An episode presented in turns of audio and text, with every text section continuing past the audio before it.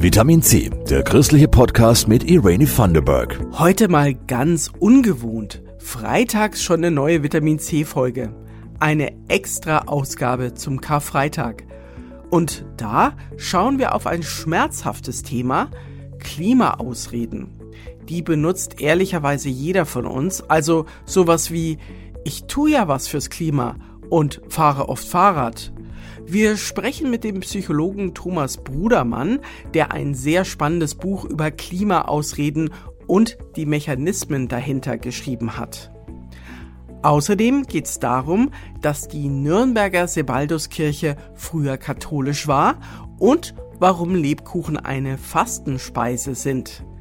Und wir haben einen der ältesten Chöre in Nürnberg besucht, der aber richtig viel Power hat den Lorenzer Bachchor.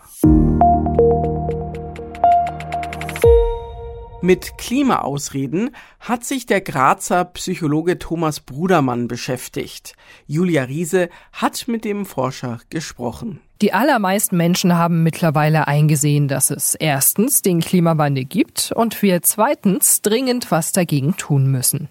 Das machen viele auch oder denken es zumindest. Wir haben nämlich meistens ein positives Selbstbild. Wir sind gute, ehrliche Menschen und tun natürlich auch was fürs Klima. Da gibt's nur ein Problem, sagt der Psychologe Thomas Brudermann. Dieses positive Selbstbild passt dann oft nicht zusammen mit dem, wie wir uns tatsächlich im Alltag verhalten. Da denke ich zum Beispiel an das Autofahren, an sehr viel Fleischkonsum, vielleicht an die Urlaubsreise per Flugzeug. Das sind alles Dinge, die sind nicht besonders klimafreundlich, sind eigentlich im Widerspruch zu unserem positiven, umwelt- und klimafreundlichen Selbstbild. Wir schaffen es aber dann trotzdem, uns die Dinge so schön zu reden, dass unser positives Selbstbild davon nicht beeinträchtigt wird. Und deshalb fallen uns auch allerhand Ausreden ein, anstatt wirklich klimafreundlich zu leben. Diese Ausreden hat der Professor für Nachhaltigkeitsforschung an der Uni Graz in seinem Buch Die Kunst der Ausrede gesammelt. Eine davon ist, ich bin doch im Großen und Ganzen umweltfreundlich. Viele von uns sparen Wasser, schalten das Licht aus, wenn sie es nicht brauchen, oder trennen den Müll. Das alles fällt uns nicht besonders schwer und ist gut fürs Klima. Damit haben wir das Gefühl, passt ja soweit, dann kann ich jetzt auch mal in den Urlaub fliegen, zum Beispiel nach Lissabon. Wenn man sich anschaut, diesen einen Flug von München nach Lissabon in Portugal und wieder zurück, das emittiert pro Person eine Tonne an CO2-Äquivalenten. Und ich kann in meinem ganzen Leben nicht so viel Licht ausschalten, dass ich das irgendwie wieder reinbekomme. Ja, das ist eine ganz andere Größenordnung. Das geht sich leider nicht aus. Denn es ist nun mal so, das, was am besten fürs Klima ist, fällt uns meistens auch am schwersten. Am effektivsten sind autofrei leben, nicht fliegen und eine vegetarische oder noch besser vegane Ernährung. Beim Flugverzicht ist ein Argument, was wir auch gerne nutzen, ich kompensiere ja die Flugmeilen. Das heißt meistens, es wird in ein Aufforstungsprojekt investiert, damit das CO2 wieder von Bäumen gespeichert werden kann. Wenn man sich dann anschaut, wie lange es dauert, bis ein Baum, der jetzt wächst, diese Menge an CO2 wieder pindet, dann ist das relativ lange. Das sind 80 Jahre für eine Buche. Und das ist aber nur für mich als Einzelperson. Man müsste eigentlich alle 140 Passagierinnen und Passagierinnen rechnen, braucht man 140 Buchen für 80 Jahre. Und das nur für einen innereuropäischen Flug. Also, das mit dem Kompensieren geht sich auch nicht so richtig aus. Wir müssen also doch was an unserem Verhalten ändern. Oder wir gehen direkt weiter zu einer anderen, sehr bequemen Ausrede. Es ist ja eh schon zu spät, ich muss deshalb nichts tun. Die Frage ist halt immer, wofür ist es zu spät? Ja, vielleicht ist es zu spät, um die Gletscher in den Alpen noch zu retten. Aber es gibt sehr viele Dinge, für die ist es noch nicht zu spät. Eine Welt mit plus zwei Grad globaler Erwärmung ist viel besser als eine Welt mit plus drei Grad. Jedes Zehntel Grad spielt hier eine große Rolle. Und trotzdem fühlen wir uns angesichts dieser großen Herausforderung manchmal ganz schön klein und machtlos. Was dagegen hilft, weiß Thomas Brudermann auch, sich zusammenschließen. Er hat vor kurzem die Initiative Nürnberg Autofrei besucht. Und da kommt sehr schnell diese Debatte, diese Verzichtsdebatte. Ja, aber dann sollen wir auf das Auto verzichten und wir sollen auf dies und das verzichten. Auch von Nürnberg Autofrei habe ich da einen sehr interessanten Gedanken mitgenommen, nämlich den Gedanken des Tauschs. Und ich tausche dann vielleicht den Parkplatz direkt vor dem Wohnhaus gegen eine lebenswerte Straße an der meine Kinder gefahrlos spielen können, wo ich auch gern selbst rausgehe. Also ich glaube, das ist ein extrem wichtiger Perspektivenwechsel. Wer in diese Richtung gerne weiterdenken will, 25 Ausreden hat Thomas Budermann in seinem Buch Die Kunst der Ausrede gesammelt. Einige davon werden euch sicher bekannt vorkommen. Es kostet 22 Euro. Beim nächsten Thema wäre die Ausrede, ach, ein kleines Stück Schokolade geht schon.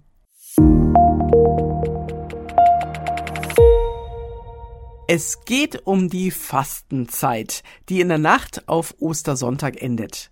Eine Zeit des Verzichts oder eine Zeit, wo man sich auch wieder auf das Eigentliche besinnt. Das sieht man auch in den Kirchen. Zurzeit sind nämlich die Altäre kahl, wegen der Fastenzeit. Es gibt Fastentraditionen, die sind hunderte Jahre alt, aber Fasten fürs Klima gibt es wohl erst seit kurzem. Christoph Leferz hat eine Expertin für Fastentraditionen aus Nürnberg interviewt. Claudia Zimmermann steht in ihrer Nürnberger Sebalduskirche und sagt, im Mittelalter sah hier alles ganz anders aus. Heute wirkt die alte Dame St. Sebald, als würde sie Farben fasten, denn damals Sie war bunt. Momentan alles steinsichtig, nur die Figuren teilweise ein bisschen Farbe, aber das Mittelalter war bunt. Es schien die Sonne, die Leute waren farbig angezogen und die Kirchen waren bunt ausgemalt. Jetzt ist die Sebalduskirche ja noch üppig für evangelische Verhältnisse. Katholische Kunstgüter fielen hier nicht dem Bildersturm zum Opfer. Aber es standen keine Stühle drin und auch keine Bänke. Die Leute haben gestanden in der Kirche und das während der gesamten Messe. Die Kirche war katholisch und heute ist sie evangelisch. Heute ist vieles nicht mehr wie im Mittelalter, obwohl Lebkuchen, das Weihnachtsgebäck, gibt es ja in Nürnberg das ganze Jahr über. Und so ist es auch im Mittelalter.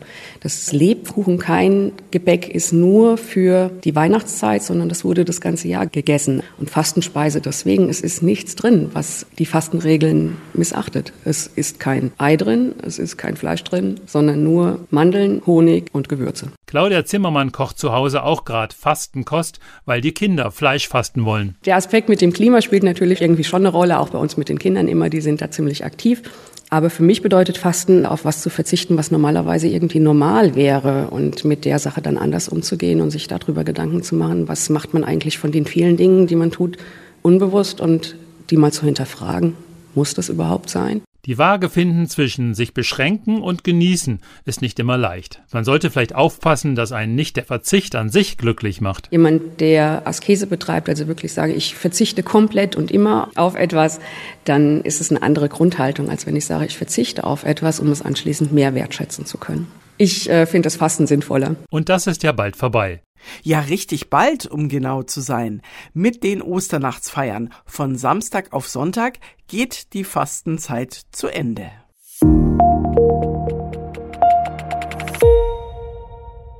Wer gerne singt, am liebsten in der Gruppe und auch mit dem ein oder anderen Auftritt vor Publikum, der ist in einem Chor richtig.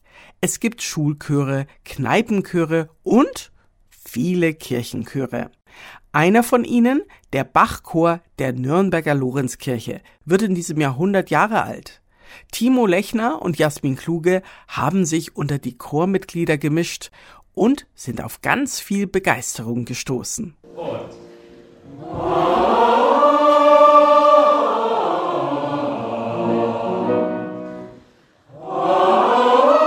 Einsingen gehört zur Chorprobe wie das Amen in der Kirche. Jeden Mittwoch trifft sich der Bachchor im Sophiensaal des Lorenzer Pfarrhofs. Knapp 100 Leute machen mit und viele davon sind schon eine Ewigkeit dabei. Bei mir sind es 18 Jahre. Das Jahr 12 Jahre. Die Barbara hat dieses Jahr ihr 50. Corona konnte dem Chor zum Glück nicht viel anhaben. Da wurde auch online geprobt. Jetzt sind alle wieder zusammen. Judith Wilberg ist eine der neueren Sängerinnen. Weil es Spaß macht, einfach in der Gruppe zu singen, weil die Musik schön ist, die wir machen, weil die Leute super sind, die da sind. Und bei mir, ich bin familienmäßig vorgeprägt. Meine Eltern singen auch noch mit. Gisela Kübler-Teichert liebt es, in die Musik einzutauchen, sagt sie. Also ich finde es gut, wie intensiv man sich einfach mit diesen Werken beschäftigt. Weil wenn ich einfach in ein Konzert gehe, dann rauscht es halt mehr oder weniger vorbei, aber so beschäftige ich mich ganz mit den Details und auch wegen spüren, wie, das klingt jetzt vielleicht blöd, aber wie der einzelne Komponist, was das Besondere ausmacht. Beeindruckt hat sie vor allem Waxmans Oratorium, Lied von Theresienstadt. Das vertont Gedichte von Kindern aus dem damaligen KZ. Im Zuge der Proben hatte der Chor auch eine Exkursion nach Theresienstadt gemacht. Ein absolut prägendes Bachchorerlebnis hat auch Sänger Werner Striebel. Mitte der 90er war das. Wir haben 50 Jahre Kriegsende Briten War Requiem gemacht. Das war unglaublich. Die Spannung war greifbar in der Kirche. Also selbst jetzt, wenn ich mal die CD einhöre, kriege ich noch Gänsehaut, obwohl das drumherum gar nicht mehr da ist. Sie wissen es, wie es bei Musik ist, das passiert im Kopf. Erstaunlich, der Bachchor hatte in 100 Jahren gerade einmal drei Chorleiter. Seit 1996 heißt er Matthias Ank, auch Kantor und Organist an St. Lorenz. Also der Bachchor ist zum einen natürlich die größte Gruppe musikalische Gruppe hier, aber überhaupt die größte Gruppe, die an St. Lorenz ehrenamtlich aktiv ist. Der Bachchor ist ein Chor, in dem sowohl evangelische Sängerinnen und Sänger singen, wir haben aber auch ganz viele Katholiken, wir haben bestimmt auch viele, ich frage das ja nicht nach, die vielleicht gar nicht jetzt im eigentlichen Sinn in der Kirche zu Hause sind, die aber gerne diese Musik machen, sich mit diesen Texten, mit diesen Stücken auseinandersetzen. Also von daher ist, glaube ich, diese Gruppe eine Gruppe, die, einen ganz großen Stellenwert hat, auch für das Leben innerhalb innerhalb dieser Gemeinde, an dieser Kirche und auch darüber hinaus. Neulich gab es das erste Highlight im Jubiläumsjahr, Bachs Johannespassion in der Fassung von Robert Schumann.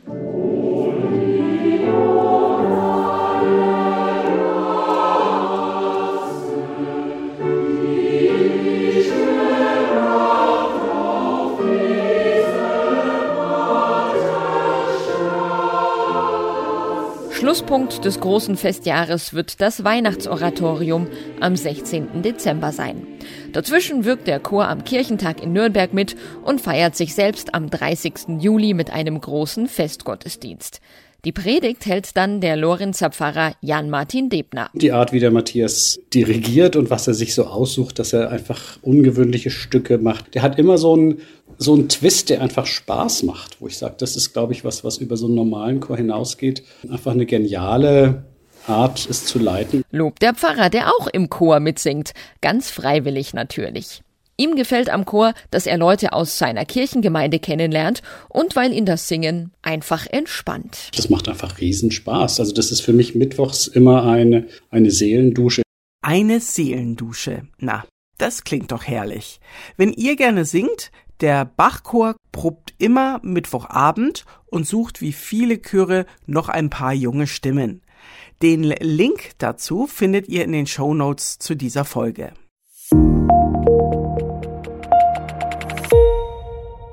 Statt Schokolade kriegt ihr am Sonntag ins Osternestchen die extra Ladung Vitamin C. Die nächste Ausgabe geht in der Osternacht online. Vielen Dank für die Redaktion an Christoph Leferz und Jasmin Kluge und auch lieben Dank fürs Zuhören. Seid so gut, lasst eine Bewertung bei Spotify oder Apple Podcasts da. Danke und macht's gut. Eure Irene. Das war Vitamin C, der christliche Podcast. Für Fragen oder Anmerkungen schreibt uns an pod-vitaminc.epv.de. Vitamin C, jeden Sonntag neu.